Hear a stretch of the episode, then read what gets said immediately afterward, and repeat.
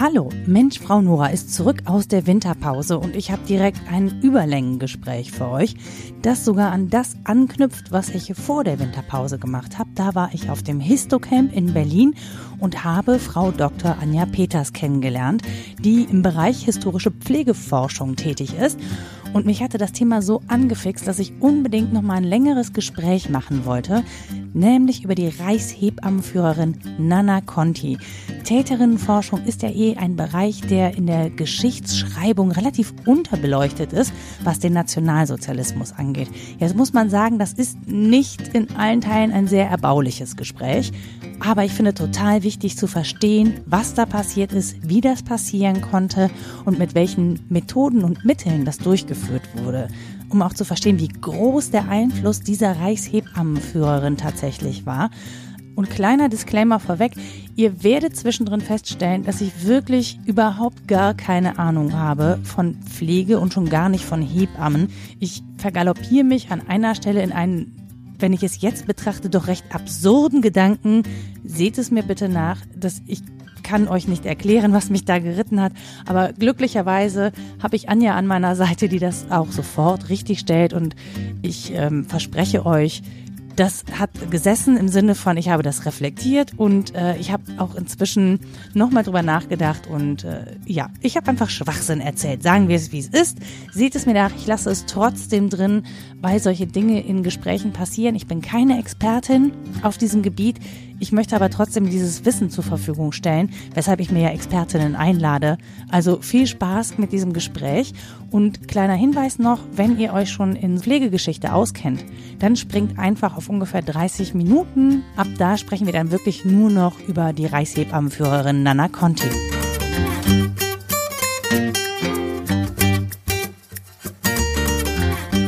Hallo und herzlich willkommen zu Mensch, Frau Nora aus Berlin und ich sitze hier mit Frau Dr. Anja Peters. Hallo Anja. Hi Nora. Der eine oder andere oder die eine oder der andere wird sich gerade denken, äh, Moment, den Namen habe ich schon mal gehört und das stimmt. Wir haben beim Histocamp gesprochen, hatten da aber so wenig Zeit und ich fand das, was Anja gesagt hat, so spannend, dass ich sie, äh, weil ich eh in Berlin war, gefragt habe, ob wir uns nicht hier treffen können, um nochmal ausführlicher über das zu reden, was du so auch erforschst. Ähm, erforschst. Wir hatten es gerade von britischen Dialekten, da ist er schon. Sehr überzeugt. ja, und ähm, Anja hat sich auch gut eingeführt, nämlich mit so einem kleinen Schälchen Pommes. mit Rosmarin. Ich bin ja ein, eine große Freundin der frittierten Kartoffel. Von daher ist alles gut gelaufen. Ähm, Anja, sag ganz kurz, was ist dein Fachgebiet? Warum sprechen wir? Ich bin Kinderkrankenschwester. Ich hab, bin studierte Pflegewissenschaftlerin und habe mich dann schon in meiner äh, Diplomarbeit mit historischer Hebammenforschung befasst. Ich habe damals meine Diplomarbeit über die Kurse für Hebammen an der Führerschule der deutschen Ärzteschaft in Altrese geschrieben. Und dann meinte damals ein, ein schwedischer Kollege, ein Professor, der in Lund Medizingeschichte macht, oh, beschäftige ich doch bitte mit, auch noch mit der Reichshebammenführerin. Das hätte damals den Rahmen gesprengt. Ich hatte aber nach der Diplomarbeit völlig den Kaffee auf mit äh, Nazi-Hebammen-Funktionärinnen mhm. und hatte wirklich keine Lust und habe das Thema völlig ad acta gelegt. Und dann kam er nach einer Weile wieder drauf zu sprechen. Da war ich dann gerade mit meinem zweiten Kind schwanger und habe gesagt, oh, nee, jetzt wirklich nicht. Ich habe schon einmal Schwangerschaft mit Nazi-Hebammen äh, oh, verbracht. Oh Gott. Nee. Und dann war mein zweites Kind, ich glaube, so drei Monate alt. Mhm. Und dann rief Professor Nilsson wieder an und meinte, jetzt ist das Baby doch da, jetzt könntest du doch loslegen. und dann habe ich mich so ein bisschen in mein Schicksal reingefunden. Und ja, habe mir dann die Reichshebammenführerin vorgenommen und schlussendlich in Medizingeschichte promoviert. Wie kommt es, dass du überhaupt äh, dich für dieses Thema so interessiert hast? Weil man will ja sagen, ja gut, es gibt ja im Bereich ähm, Hebammen, Geburtshilfe, gibt, es gibt ja eine Menge zu recherchieren. Warum ausgerechnet sowas wie NS-Regime oder Hebammen im NS-Regime? Weil das ist ja, wir wissen alle, dass das harter Stoff ist. Warum tut man sich das an? Du, es gab Phasen, da habe ich mich das auch gefragt. Ja. Ganz ehrlich. Ähm, also einerseits ist das bei mir tatsächlich eine, ein großes Interesse an der historischen Epoche. Ich glaube, das hängt einfach auch mit meiner politischen Sozialisation zusammen. Das ist für mich ein ganz wesentlicher Teil von Demokratiearbeit in Deutschland, sich mhm. auch mit dieser Epoche zu befassen und aufzuklären und vor allem die vielen, vielen Lücken zu schließen, die da noch existieren. Und äh, ich komme halt nun mal aus den Gesundheitsberufen, von daher lag das natürlich dann auch nahe, mhm. mich darauf zu konzentrieren. Und ja, das klingt jetzt ein bisschen komisch, weil wir über Hebammen reden, aber zu dem Thema damals mit den Hebammen bin ich wirklich gekommen wie die Jungfrau zum Kinde. Ich hatte nach einem Thema gesucht und der damalige Vorsitzende des Fördervereins der Gedenkstätte in Aldrese meinte, oh, du musst unbedingt über die Krankenschwestern in Aldrese schreiben. Mhm. Und Aldrese sagte mir gar nichts, obwohl es nur sechs mir Kilometer, sechs Kilometer von äh, Neubrandenburg entfernt ist, wo ich lebe und wo ich auch studiert habe. Und dann habe ich angefangen nachzuforschen und habe festgestellt, dass dort nie Krankenschwestern äh, zu Kursen eingeladen waren oder Krankenpfleger. Aber die Hebammen als einziger nicht akademischer medizinischer Beruf. Mhm. Und so bin ich zu den Hebammen gekommen.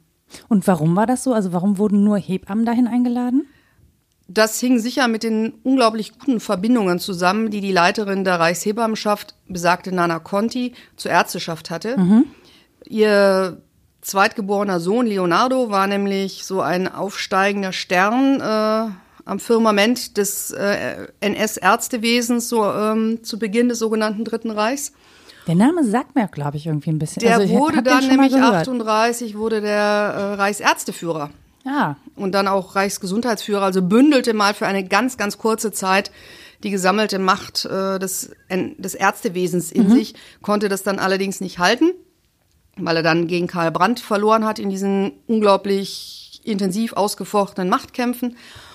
Aber das sicherte natürlich Nana Conti einen, seiner Mutter einen unglaublich exklusiven Zugang mhm. äh, zum Ärztestand und damit einfach ins Gesundheitswesen, weil die wesentlichen Entscheidungen, die wesentlichen Funktionäre, das kam natürlich aus den Ärzten heraus. Und ich sage jetzt mal ganz bewusst Ärzte, mhm. weil so viele Ärztinnen gab es nun mal nicht. Ähm, und die suchten sich dann sehr spezielle Nischen im mhm. Gesundheitswesen. Viele von ihnen wurden sowieso vertrieben, weil viele jüdisch waren. Mhm. Äh, also von daher, wenn ich jetzt hier nicht gendere und äh, das auch noch unter uns, die wir beide bekennende Feministinnen sind, dann ist das quasi eine historische, eher eine historische Tatsachenfeststellung als Missachtung. Was ich ja daran so spannend fand und warum ich das Thema auch nochmal aufgreifen möchte, ist, dass mir wirklich auf dem Histocamp das erste Mal klar geworden ist, dass wir da einen komplett blinden, also ich zumindest einen komplett blinden Fleck haben, was diese Forschung angeht. Ich habe mir noch nie in meinem Leben vorher Gedanken darüber gemacht, wie eigentlich äh, Pflegende dargestellt werden, historisch, weil das für mich gar nicht so wichtig war. Also meine Mutter ist ähm, Physiotherapeutin, das heißt, für mich war irgendwie damit klar, dass Frauen in diesen Berufen arbeiten. Punkt. Und wesentlich weiter habe ich da auch gar nicht gedacht, so, weil das für mich so selbstverständlich war, dass sich eine Frau mit medizinischen Themen in welcher Form auch immer befassen kann und auch befasst. Ähm, und als du dann gesagt hast, ja, ich mache historische Pflegeforschung und auch von diesen weißen Engeln gesprochen hast, die zum Beispiel die, die gesichtslosen, namenlosen weißen Engel im Ersten Weltkrieg, da ist mir das erste Mal so wirklich bewusst geworden, dass ja irgendwer diese ganzen Typen, die sich da niedergemetzelt haben, auch wieder zusammenflicken musste. Und dass über diese Frauen eigentlich wirklich fast nichts bekannt ist. Also wenn dann vielleicht in so Filmen, wo sie dann ähm, ihren Arzt anschmachten oder so. Ja, ein beliebtes ja. Motiv. Ja. Die Krankenschwester, die dem Arzt verfällt und ihn am Ende doch nicht bekommt und sich dann das Leben nimmt oder so. Also so tragische Figuren. Ähm, Wir müssen mal einen Filmabend machen, habe ich das Gefühl. aber ja, aber in dem, was ich so rezipiert mhm. habe, ist halt die Krankenschwester echt nicht so das eigenständige Wesen. Das erste Mal, dass ich das jetzt gesehen habe, ähm, auch bei Hebammen, wie viel Verantwortung und auch wie viel, ähm, wie viel Eigenständigkeit die hatten. Ich muss es leider in der Vergangenheitsform sagen. Nee, immer noch haben. In ja. ja. in Deutschland vor allem. In Deutschland und Österreich. Aber haben sie noch? Haben ich habe das Gefühl, noch. sie werden schon so ein bisschen. Reichshebammengesetz. Ah, okay. Das, das erklärst du mir gleich. Genau. Naja, aber äh, ich habe ja dieses äh, Call the Midwives gesehen, diese Serie. Und da ist mir auch das erste Mal so aufgefallen, ah, okay, was die eigentlich für eine Funktion übernommen haben. Wobei ähm. Call the Midwives ganz spannend ist, äh, weil die Hebammen in Großbritannien in aller Regel eine Pflegeausbildung haben. Mhm. Und hier in Deutschland ist das spätestens seit 38 wirklich sind es getrennte Berufe. Mhm. Ähm, auch weil du sagst, äh, dass diese Geschichte kennen wir ja gar nicht, auch diese ähm, Heldinnen-Geschichtsschreibung rund um den Ersten Weltkrieg. Das ist ein deutsches Phänomen. Mhm. In Großbritannien erinnert man sich dieser Kolleginnen ganz anders. Ja. Teilweise sicher auch äh, idealisiert. Mhm. Keine Frage. Wir hatten ja beim Histocamp über Edith Cavell gesprochen. Genau. Ähm, die ihre, deren Statue da am, am, irgendwo am Trafalgar Square steht. Ich laufe da mal rum und finde die nicht. ich glaube, ich war schon dreimal auf der Suche nach. Wenn jemand einen guten Tipp hat, melden bei mir. Ja, Nein, bei @thismum auf Twitter. Genau. Ähm, das ist das ist ein anderer Umgang damit oder eben Wield Warriors, die Studie von Christine Hallett, äh, ja. äh, die ich nur empfehlen kann. Ich habe es auch gelesen Buch. und dachte auch wirklich, was für ein toller Titel auch, ne? Also ich meine, das Bild ist ganz grausam vorne drauf, so diese diese diese diese heilige äh, ja. Krankenschwester, die über dem verwundeten Soldaten, also wirklich wie der Engel schwebt. Ist ja auch noch eine Ordensschwester, glaube ich, die da drauf ja. dargestellt wird und so. Aber das war natürlich diese Propaganda-Kitsch-Postkarten, die vor allem in ähm, auf Seiten der Alliierten unglaublich populär war. Auf deutscher Seite war das nicht weniger pathetisch, aber nicht anders, anders überhöht. Mhm. Also ich, ich sammle diese Postkarten ja und äh, bin immer wieder fasziniert, was man aus diesem Pflegemotiv machen kann. Ich muss übrigens jetzt auch an der Stelle noch dazu sagen, sonst werde ich nämlich, glaube ich, von meinen Followers auf Twitter äh, geschitstormt.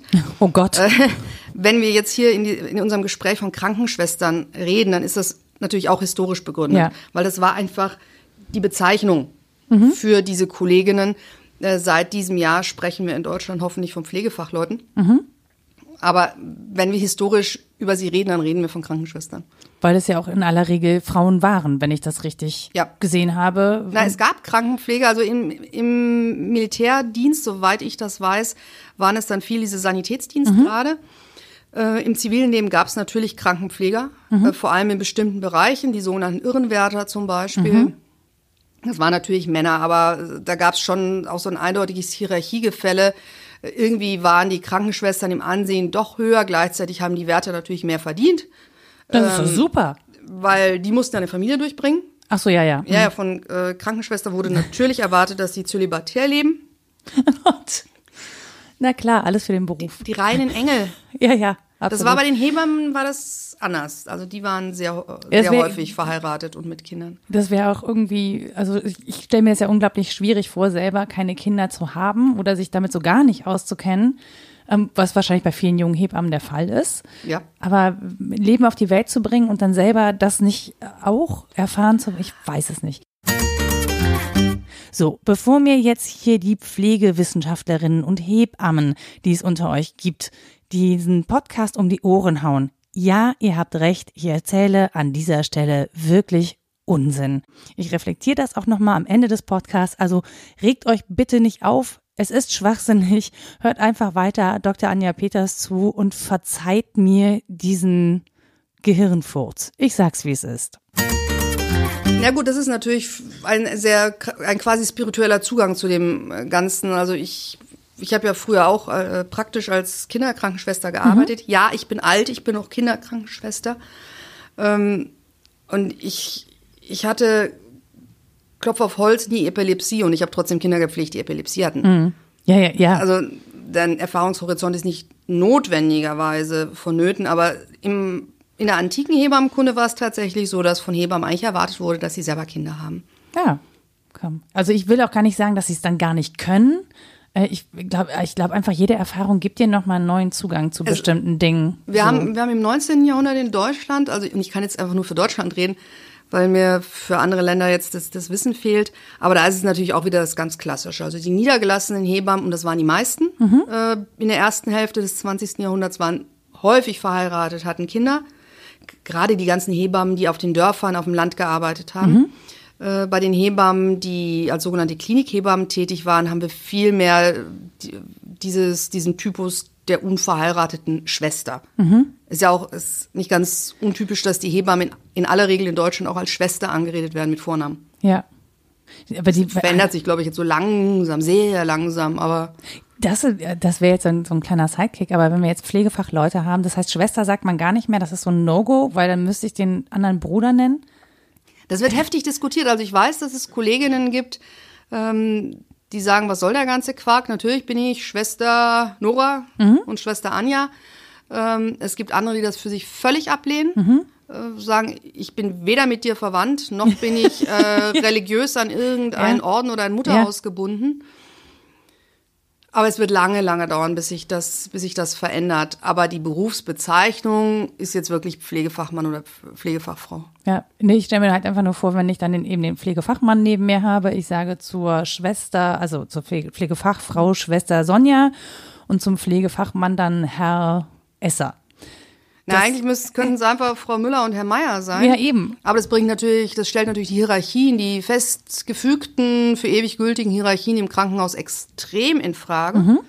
Äh, weil es bis jetzt ganz klar war, alles, was Medizin studiert hat, ist Herr oder Frau Doktor, egal ob sie den haben oder nicht. Ja, Äh, Das ist ein kleiner Seitenhieb von der akademischen Seitenlinie. Ähm, und alles, was pflegt, ist Schwester oder Pfleger und Vorname. Was es natürlich auch noch sehr einfach macht, dann gerade von Seiten der ärztlichen Kolleginnen und Kollegen so in diese Dienstbotenanrede nur des Vornamens reinzufallen.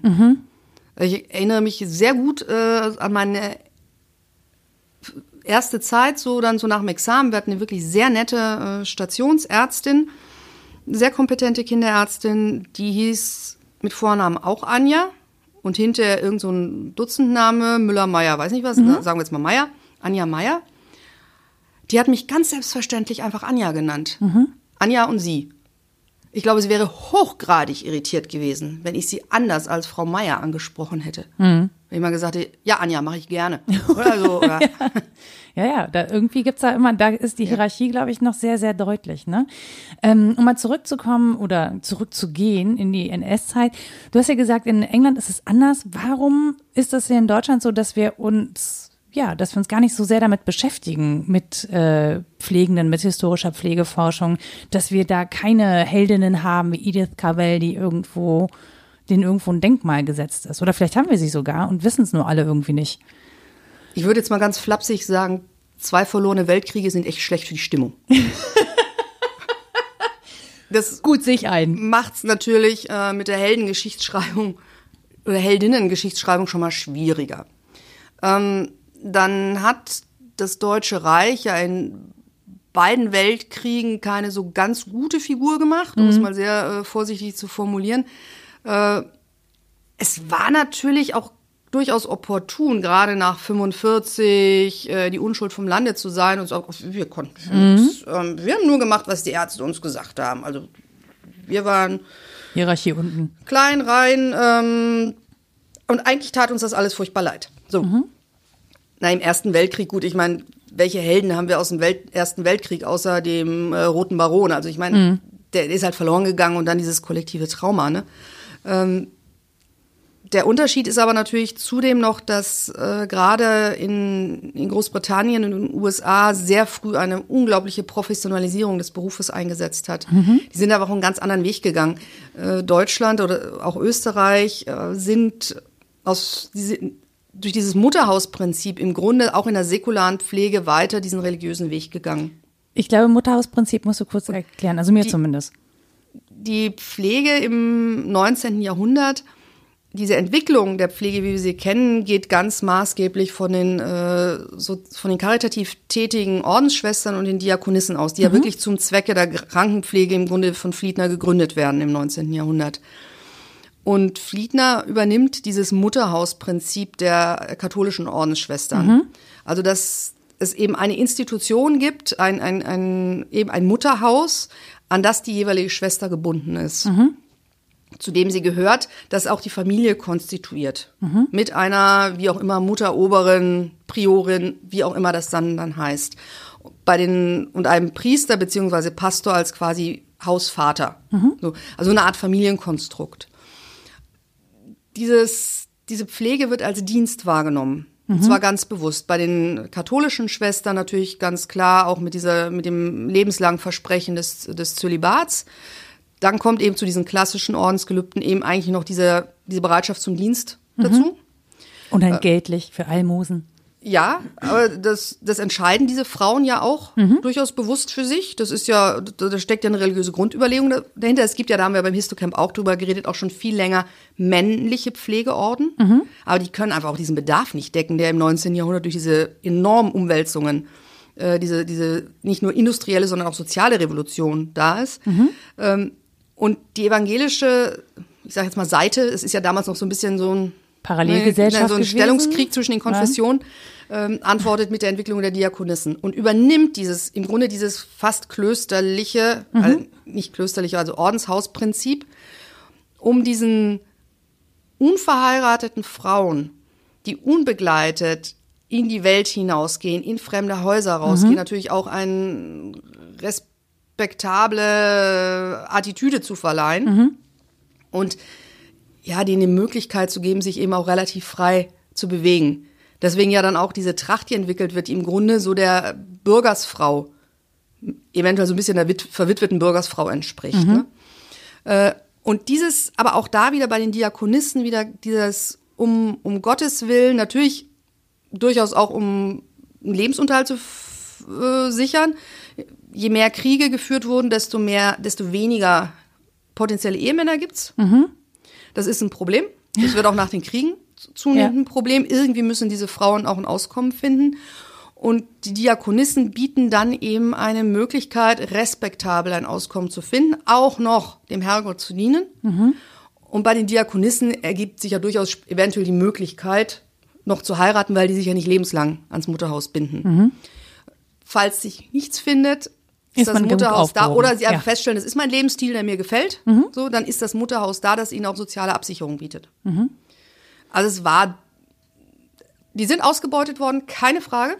Aber im, im Kontext ihrer Zeit war es durchaus auch ein fairer Deal. Das heißt, wenn ich ein selbstbestimmtes Leben führen wollte und irgendwie was lernen wollte, dann war ich da eigentlich nicht so schlecht aufgehoben, oder? Ja, selbstbestimmt würde ich es jetzt wür- würde ich es gar nicht Ja, nennen. jetzt- also jetzt die nicht waren, bestimmt durch die eine- waren massiver Kontrolle au- Okay. auch unterworfen, weil es eben dieses Familienprinzip war mit Vater und Mutter. Da durfte die Post kontrolliert werden. Da war der Tag komplett durchgetaktet. Mhm. In der Fra es wurde natürlich von ihnen erwartet, dass sie die Freizeit sinnvoll nutzen und Krankenwäsche flicken. Mhm. Ähm, das war nicht äh, Nein, es war kein selbstbestimmtes Leben. Okay. Aber das war aber auch, glaube ich, kein Konzept, äh, das viele Frauen im 19. Jahrhundert gehabt hätten, geschweige denn Männer, dass Frauen ein selbstbestimmtes. Ja, Leben führen. Ich überlege Ähm, halt nur gerade, wenn ich jemand wäre, die jetzt irgendwie keinen Bock hat auf heiraten, die irgendwie was lernen möchte, die äh, Gelerntes auch anwenden möchte. vielleicht ein Interesse Beispiel. hast für tatsächlich für was für was medizinisches, Medizinstudium Genau. ist verwehrt, Ja. dann bot das natürlich die Also Möglichkeiten. das, das wäre sozusagen die Alternative. Also selbstbestimmt bin ich im Prinzip wahrscheinlich nirgendwo in diesen Geschichten, aber das wäre ja für mich die Möglichkeit, mich zumindest alleine als Frau zu bewegen, also mit den Einschränkungen, die du natürlich genannt hast. Ähm, aber ansonsten konnte ich ja auch nicht viel an Bildung generieren. Ne? Und ich meine, in so einem Kloster habe ich zumindest in Maßen Zugang zu irgendwie sowas. Na gut, es waren, es waren ja, es waren ja keine ähm, Klöster oder mit Klausur. Mhm. Also mit, äh, wo es darum ging, dass man sich zum Beispiel in theologische Literatur vertieft. Sondern der Aufga auf, die Aufgabe war ganz klar, rausgehen, die Kranken pflegen. Mhm. Also sehr viel Zeit, um sich den schönen Künsten hinzugeben, hatten die sicher nicht. Also das war praktische Tätigkeit. Mhm. Äh, und dieses Modell wurde dann für die Rotkreuzschwestern übernommen, Mhm. weil sie es im Grunde bewährt hatte. Ob das jetzt allen Frauen gefallen hat, spielte, glaube ich, jetzt nicht so die Rolle. Aber es hatte sich ja bewährt. Also man konnte relativ schnell auch viele Schwestern äh, generieren. Die Ausbildung dauerten auch nicht lange. Das waren zum Teil ein paar Wochen. Ah, okay. Es steigert sich dann so im Laufe zu ein paar Monaten und so weiter. Aber es hat lange gedauert, bis wir zu der mehrjährigen Ausbildung kommen. Und aus dieser religiösen Tradition heraus entwickeln sich dann diese säkularen Mutterhäuser, die nicht weniger äh, paternalistisch organisiert waren als äh, die, die Diakonissenhäuser oder die katholischen Mutterhäuser. Ähm, und auch da ist dann dieser, dieser, dieses Konzept des Dienens, auch dieser sehr, sehr christlich geprägte Aspekt ganz stark. Also wir haben auch bei den bei Rotkreuzschwestern zum Teil äh, Mutterhäuser, wo die Oberinnen natürlich ein ganz großes Brustkreuz tragen. Also nicht das Rotkreuzkreuz, sondern wirklich ein christliches Brustkreuz. Und auch die jüdische Schwesternschaft, die sich ja in Frankfurt am Main bildet. Das ist letztes Jahr ein sehr neues, äh, spannendes neues Buch erschienen, das ich sehr gerne empfehle, über das Gumpertsche Siechenhaus. Ähm, es gibt ja dieses Projekt äh, Jüdische Krankenpflege, die sich mit der Geschichte dieser äh, jüdischen Institution in Frankfurt am Main beschäftigt. Aber die übernehmen diese ganze, dieses, dieses ganze Auftreten. Auch, auch diese Schwestern laufen natürlich äh, im schwarzen Kleid mit Schleier draußen rum. Der Unterschied ist halt, dass an die Stelle des Kreuzes dann der Davidsstern tritt. Aber ansonsten ist es wirklich das gleiche Organisationsmodell. Und werden sich eben in Großbritannien durch Florence Nightingale und die Frauen, die ihr nachfolgen, Ethel Bedford Fenwick und so weiter, eben von vornherein diese säkulare Krankenpflege ganz, ganz massiv verbreitet. Ähm, das schwappt dann auch über den großen Teich in die USA. Das heißt, es wird von vornherein viel mehr als Beruf entwickelt. Und dann haben sie auch noch ganz früh die Registrierung. Die haben ja gerade 100 Jahre Registration äh, gefeiert. Ethel Bedford Fenwick, Nurse Number One. äh, das ist die so eine der großen äh, Pflegefiguren in Großbritannien auch. Und ab da beginnt wirklich diese Registrierung. Wir wissen, wer im Beruf ist. Wir können äh, Standards setzen. Was musst du erfüllen, damit du diesen Beruf ausüben darfst? Und das gibt dem Ganzen natürlich einen enormen äh, Schub. Und wir haben vor 100 Jahren haben wir die ersten Pflegestudiengänge in den USA. Oh, das heißt, wir sind wirklich Sehr, ja. Ordentlich. Die, die, die, die Kolleginnen, die dann im Zuge des Zweiten Weltkriegs aus den USA nach Europa gekommen sind, äh, hatten Offiziersrang. Okay. Das heißt, also ich verstehe jetzt, ich, ne, also ich hab, bin jetzt historisch nicht so krass gebildet, man merkt das wahrscheinlich auch, aber ich finde, Du ähm, beeindruckst mich immer wieder. ich, ne, ich finde es halt total spannend, sich das auch mal zu verdeutlichen. Ne? Also klar, wir gucken in die, in die USA oder nach Großbritannien und sehen, ah, die haben da Krankenschwestern, die als Heldinnen verehrt werden. Bei uns haben wir die nicht. Okay, ich sehe ein, dass es das. Außer Agnes Karl. ah, von wann ist die? Naja, die, die hat die BO mitbegründet, also so ähnliche Zeit, ne? um die Jahrhundertwende, ist in den 20er Jahren verstorben. Aber das ist halt eine.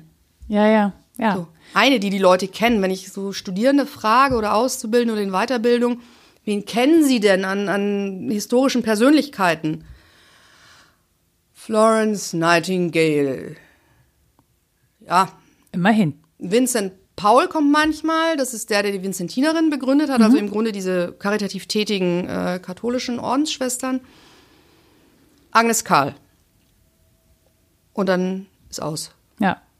Und das ist ja, aber eigentlich ist es jetzt, finde ich, total traurig, weil natürlich ist es problematisch. Auf der anderen Seite, ähm, ja, sind das ja trotzdem Frauen, die so in der Geschichte auch komplett verschwinden. Also Ja. äh, so natürlich erinnert man sich auch nicht an jeden Soldaten, aber es würden, glaube ich, eher Soldaten irgendwie äh, geehrt als die Pflegenden, die dann irgendwie auf dem Feld rumrennen ähm, oder auch an die Front mussten oder auch ermordet worden sind im Einsatz, also im Kriegseinsatz umgekommen sind, je nachdem Oder selbst gemordet haben. oder selbst gemordet haben, wie es dann im NS der Fall war. Ähm, und das ist halt, also dass sie komplett verschwinden, äh, heißt es, wird auch keine Verantwortung sozusagen angelegt. Also man kann ja äh, weder in die eine noch in die andere Richtung. Ne? Das heißt, die, das Können, die äh, Fähigkeiten werden nicht geschätzt, wenn es denn irgendwie den ne, sinnvoll angewendet worden ist, aber es wird halt auch nicht zur Rechenschaft gezogen, wenn man sozusagen seine Fähigkeiten genutzt hat, um zu morden zum Beispiel. Und große Teile, ne, sagen wir mal so, das Euthanasieprogramm im NS hätte so nicht stattfinden können, wenn es nicht unter Beteiligung von Frauen stattgefunden hätte. Also, Ni- Nicht nur die, die sogenannte Euthanasie, die Krankenmorde. Ähm, es geht ja noch viel weiter rein. Äh, die, die Meldung sogenannte Erbkranker. Das fängt ja, wie gesagt, jetzt kommen wir zu den Mhm. Hebammen, aber das, äh, das, das fängt ja bei den Hebammen an, die verpflichtet waren, äh, alle Neugeborenen, die gesundheitlich auffällig waren, zu melden. Und dafür dann eine Aufwandsentschädigung von zwei Reichsmark bekommen haben. das heißt, es lohnte sich. Ja. Es lohnte sich zu sagen, ja, pff, keine Ahnung. Und wir wissen nicht, wie viele es gemacht haben. Mhm. Die Rückmeldungen waren wohl nicht zufriedenstellend. Leonardo Conti hat sich beschwert, dass da zu wenig äh, zurückkommt. Ähm, aber es haben Hebammen gemacht. Ich habe Abrechnungen gesehen. Mhm. Ähm, und also es kam, es hieß immer, wir wussten nicht, was passiert. Aber das ist äh, eine Schutzbehauptung, die ja mehr und mehr in, in, in, in Trümmer gelegt wird. Natürlich wussten die Deutschen, was mit ihren jüdischen Nachbarinnen und Nachbarn passiert. Sie vielleicht nicht in dem Umfang, wie viele Millionen dann ermordet wurden, aber sie wussten, was passiert. Ähm, und es war auch spätestens seit von Galen bekannt, was mit den äh, sogenannten Geisteskranken passiert und mit den Menschen mit Behinderung. Und es gab ja auch Eltern, die aktiv angefragt haben, ob man ihr Kind eine erfolgversprechende Behandlung zuführen könnte. Das heißt erfolgversprechend im Sinne von zum Tode führend. Ja. Ah. Es gab auch andere Eltern, die verzweifelt versucht haben, ihre Kinder aus den Anstalten rauszukriegen. Ja, das Aber- muss ja auch einen Grund gehabt haben, Ja, weil natürlich. sonst hätten sie die ja nicht, also wenn ich Ja. versuche, mein Kind herauszukriegen, muss Genau. ich schon irgendwie auch nur im Ansatz ahnen, was dann da passieren könnte. Bei den Erwachsenen wissen wir es auch, dass die es zum Teil wussten in den Anstalten, also die Mhm. Betroffenen selber. Die wussten, was das bedeutet, wenn die Busse vorfahren. Ja. Und was, wenn wir jetzt auf Nana Conti kommen, was war ihre, also sie war Reichshebammenführerin, welchen Einfluss hat sie gehabt? Also was, was hat sie veranlasst oder wofür war sie auch verantwortlich? Und ist sie jemals zur Rechenschaft gezogen worden dafür? Also ihr offizieller Titel war nie Reichshebammenführerin. Mhm. Sie war erst die Leiterin der Reichsfachschaft Deutscher Hebammen, die ist dann später, später Leiterin der Reichshebammenschaft. Man hat ja im, NS unglaublich oft Bezeichnungen und Zuständigkeiten geändert. ist immer sehr verwirrend. Mhm. Äh, aber sie wurde von allen die Reichshebammenführerin genannt. Mhm. Das war so ein Ehrentitel. Sie wurde 33 eingesetzt äh, mit der Aufgabe, die Hebammenverbände zusammenzuführen. Da hatte es äh, in der Weimarer Republik so diese üblichen an den politischen äh, Kampflinien entlang vollzogenen Spaltungen äh, gegeben des vorherigen Einheitsverbandes. Und sie sollte das also alles vereinheitlichen. Zunächst noch ähm, mit Emma Rauschenbach gemeinsam. Das war die sächsische Hebammenvorsitzende, eine sehr einflussreiche Frau unter den Hebammen. Die wurde dann so bis 35 konsequent ähm, aus dem Rampenlicht und dann ganz ins Abseits gedrängt. Und die Reichshebammenschaft wurde einfach im Sinne einer autoritären Führerorganisation umgestaltet. Also ne, die klassische Top-Down-Hierarchiekette.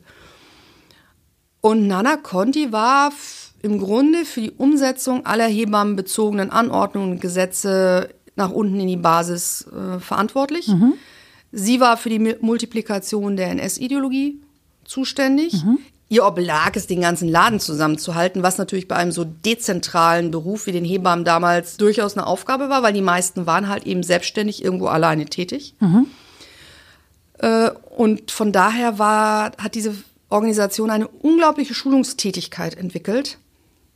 Es fanden wirklich auf den kleinsten Ebenen regelmäßige Schulungen statt, Zusammenkünfte.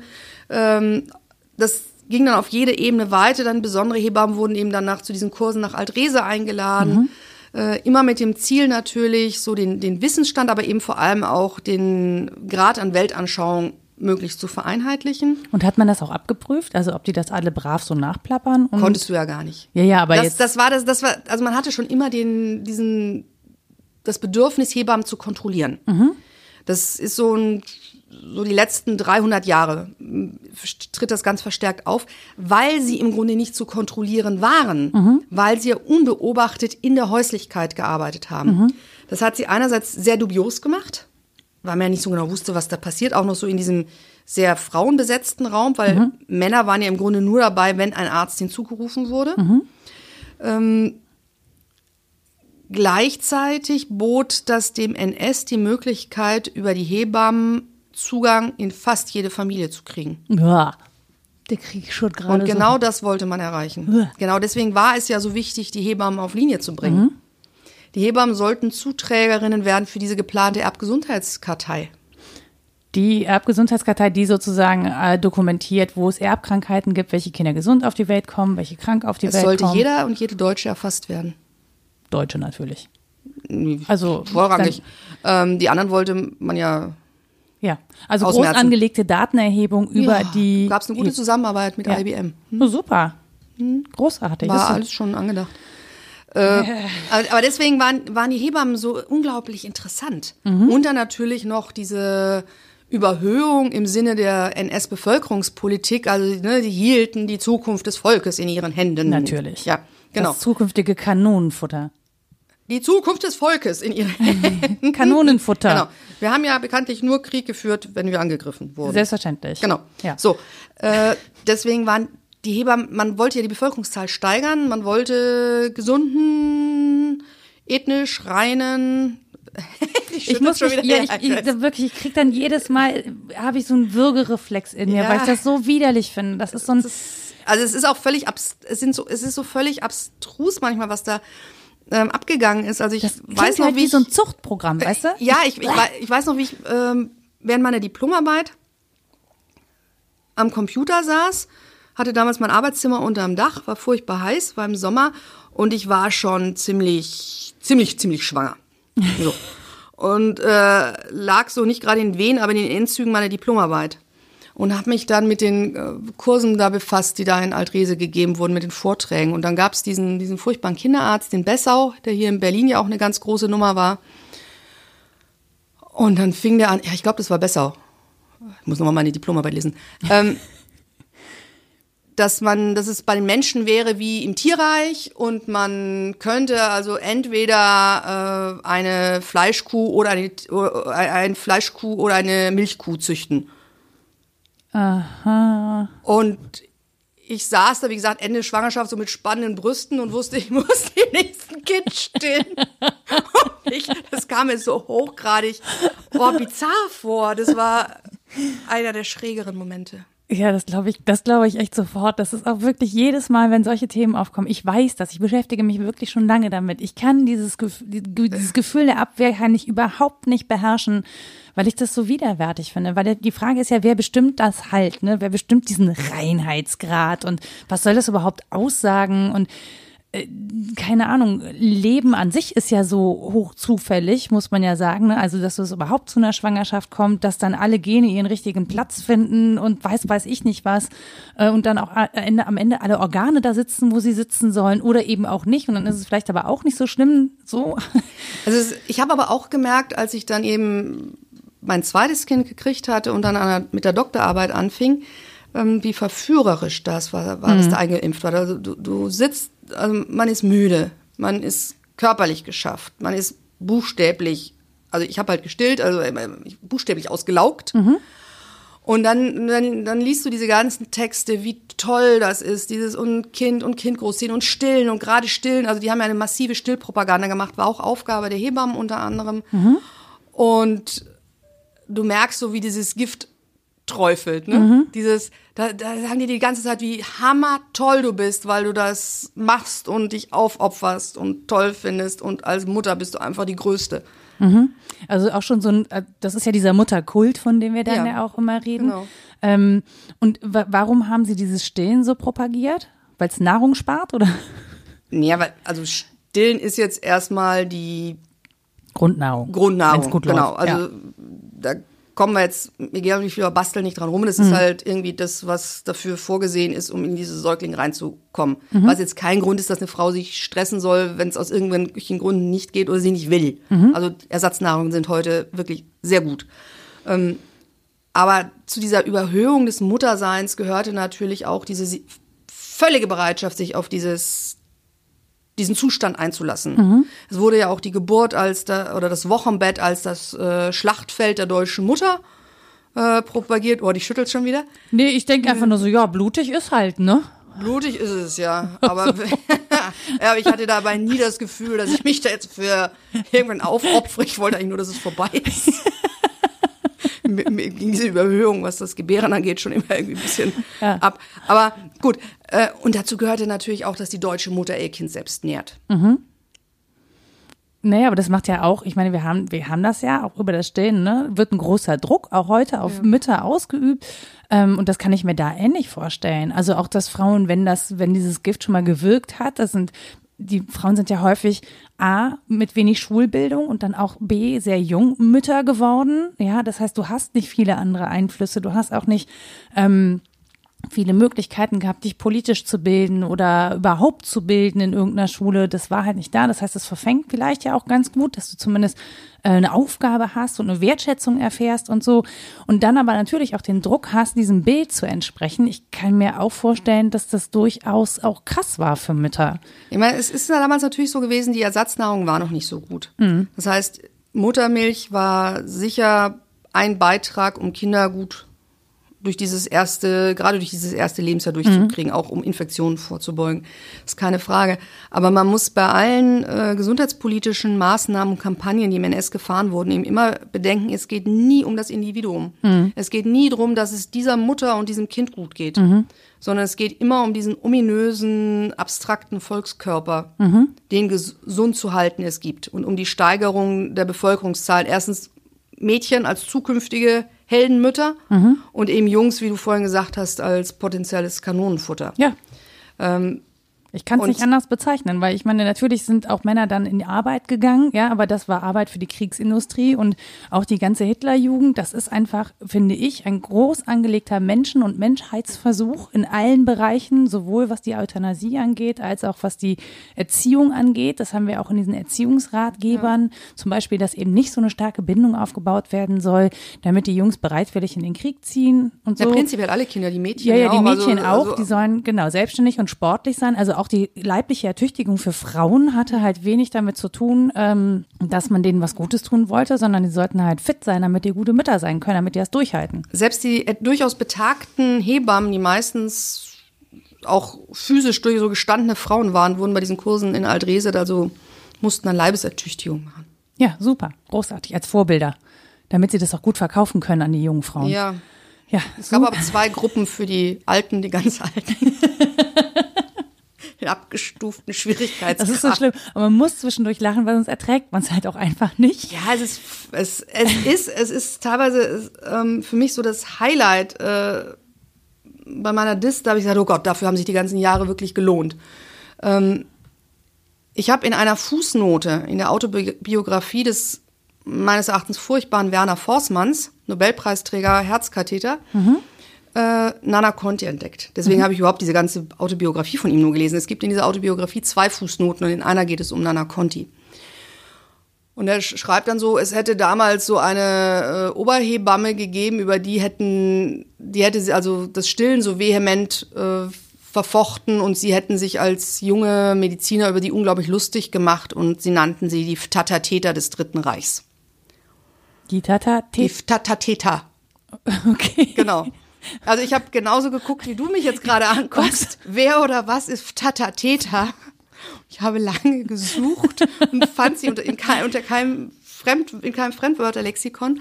Und dann habe ich damals wirklich, weil ich, meine Arbeit ist ja gefördert worden durch die Friedrich-Ebert-Stiftung und dann habe ich das so in die, äh, in diese Chatgruppe der, der, der Stipis gesetzt. Ich brauche mal Hilfe, kann mir mal jemand sagen, wer oder was Tatateta ist. Und dann meldete sich ein äh, Mitstipendiat der Literaturwissenschaften Ah. ähm, als Hauptfach hatte und darin promovierte, meinte, ich soll mich doch mal bei äh, Shaw umtun. Aha. Cleopatra. Ah. Oh, das geht aber weit zurück. Genau, ich, ja, genau. Und dann habe ich mir also tatsächlich George Bernard Shaw durchgelesen im, im deutschen und im englischen Original. Für ein Wort. Genau. Nee, es ist Theaterstücke lesen sich ja recht schnell weg als Reklamheftchen. Und dann äh, haben wir dann auch die damalig, damals verwendete ähm, Übersetzung besorgt. Und dann der erste Akt.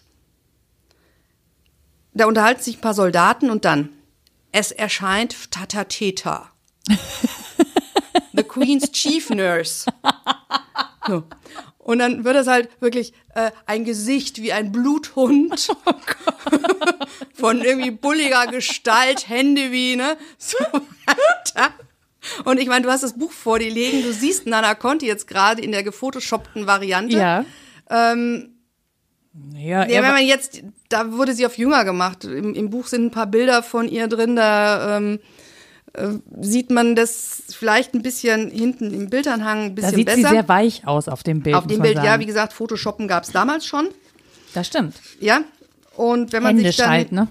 ja genau, und wenn man sich dann aber so die Bilder anguckt, äh, so auch aus ihrer, also hier geht so langsam, das ist so ein, ein Bild von 1938, Nana Conti im Kreis der baltischen Hebammen, wo es langsam so ein bisschen ihrem Alter mehr entspricht. Ah, okay, ja. Ja. Und wie gesagt, ne, ist Tata Teta. Und äh, im, bei, im Englischen heißt sie the Chief Nurse, Queen's Chief Nurse. Ja. Und jetzt ist das, das, das spannende Wort hier ist Nurse. Ja. Weil Nurse kann die Krankenschwester sein, es kann äh, aber auch das Kindermädchen sein, was ich jetzt in dem Zusammenhang fast vermuten würde, weil Cleopatra bei Shaw irgendwie 16 ist oder sowas. Ne? Sehen wir. Es kann aber übersetzt auch die Amme sein. Und in der deutschen Version der Zeit wird es übersetzt als es tritt auf Tata Teta die Reichsamme. Ah. Und daraus entstand dann, ne, weil wegen ihres Einsatzes für das Stillens die Reichs Uh. Was für ein Teta die Verweis. Reichsamme. Oder Was für eine Recherche. Au- Auftritt, ne, wie ein, ein Gesicht wie ein Bluthund. Und ich hatte mich wirklich mit vielen schlimmen Dingen befasst, auch die Nana Conti geschrieben hat und äh, getan hat. Und da war das mal für einen Moment ein sehr schöner Augenblick. Doch, das kann ich mir vorstellen. Wenn man das entdeckt und auch noch so eine Recherche entdeckt, die jetzt auch nicht so ganz einfach ist, ehrlich gesagt, weil, ich weiß nicht, wann hast du es geschrieben? Wann habe ich das eigentlich geschrieben? Ich habe angefangen 2006. Ah, okay. Ein bisschen Internet war schon da. Ja, ein bisschen Inter ohne, also das muss ich auch einfach sagen, also weil du auch vorhin fragtest, wieso fehlt uns so viel Wissen? Ganz viel Forschung im Bereich NS-Gesundheitsforschung, äh, Pflegegeschichte, Hebammengeschichte können wir tatsächlich im Grunde erst jetzt machen nach der Wiedervereinigung, weil jetzt einfach auch die Archive zum Beispiel äh, in der ehemaligen DDR äh, zugänglich sind, weil ich an lokale Archive rankomme und so weiter und weil wir halt jetzt Internet und E-Mail haben, Ja. weil ich, ich weiß nicht, also ich glaube, meine Doktormutter, ähm, Professorin Gardebusch-Bonio hat es damals gezählt und ist, glaube ich, auf über 60 Archive gekommen, die ich aufführe. Wow. Äh, natürlich bin ich nicht zu denen allen hingefahren, weil zum Teil ging es mal um ein, zwei Blätter, äh, die ich gesucht habe. Und ich habe unglaublich tolle Archivarinnen und Archivare ähm, erlebt, die mir die Sachen rausgesucht haben. Das war meistens nicht katalogisiert. Ich bin da häufig sehr mit wenig Informationen reingegangen, habe gesagt, bei Ihnen müsste was liegen. Zu, dem und dem Thema oder ich suche zu der und der Person. In den Findbüchern ist nix. Aber die wissen, die kennen natürlich ihre Bestände Ja. und haben zum Teil die Sachen rausgezaubert. Ich weiß nicht wie. Äh, aber das wäre natürlich gar nicht gegangen, dass ich zu jedem Archiv persönlich Ja, ja, bei weil ich- 60 Archiven. ich, es waren mehr, ich habe ja nicht alle aufgeführt, Ja. aber äh, ich bin tatsächlich natürlich in sehr vielen auch gewesen, keine Frage, und habe mich durch die Akten durchgefressen. Also gerade hier in Berlin, äh, Landesarchiv, äh, großartige äh, Kolleginnen, die dort arbeiten, mich durch die Mikrofiches durchgewühlt. ja. das war auch anstrengend. Ja. ähm, aber das wäre ohne E-Mail und so gar nicht möglich gewesen. Auch, auch der Austausch mit Kolleginnen und Kollegen. Also ich weiß, ich bin an irgendeiner Stelle mal verzweifelt. Das war so der Punkt, wo ich dachte, meine Doktorarbeit wird ein Flugblatt. Und Oh da, ich bin einfach Nee. an, dem, an dem Punkt nicht weitergekommen. Ich sehe hier 437 Seiten, das ist deutlich mehr als Also ein es sind dann doch ein Flugblatt. paar geworden. Aber ein wirklich so ein Breakthrough war dann, dass ich äh, auf Hasots Cool tatsächlich einmal eine Frage gestellt habe. Mhm. Weil ich, ich habe dann, da musst du ja auch aufschlüsseln, äh, warum du jetzt nicht weiterkommst. Also es ist ja nicht so, dass du einfach mal sagen kannst, Leute, ich suche was zu Nana Conti. Mhm. Und dann hat mir eine Kollegin aus einem Hamburger Archiv einen winzig kleinen Zeitungsschnipsel aus dem Völkischen Beobachter geschickt. Mhm. Und das war aber genau das Puzzlestückchen, das ich zu dem Zeitpunkt brauchte, um weiterzumachen.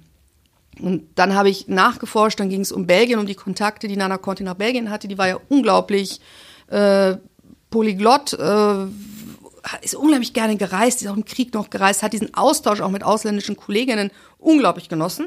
Ich glaube auch die eigene Wichtigkeit durchaus genossen. Ja, das kann man Sie sich gut ja, vorstellen. Sie, sie hat ja auch innerhalb des internationalen Hebammenverbandes eine ganz prominente Rolle eingenommen. Ist ja dann sogar Generalsekretärin äh, oder ist Präsidentin geworden, Generalsekretärin. Unkritisiert für ihre Rassenideologie, die sie vertreten hat? Ja.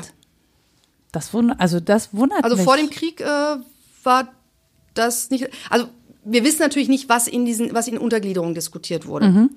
Äh, aus diesen sehr spärlichen Protokollnotizen des Verbandes, äh, aus des internationalen Verbandes, der damals ein europäischer Verband war, geht nichts hervor an Kritik. Ähm, wobei sich Hebammen und Krankenschwestern immer als unpolitischer Beruf verstanden haben.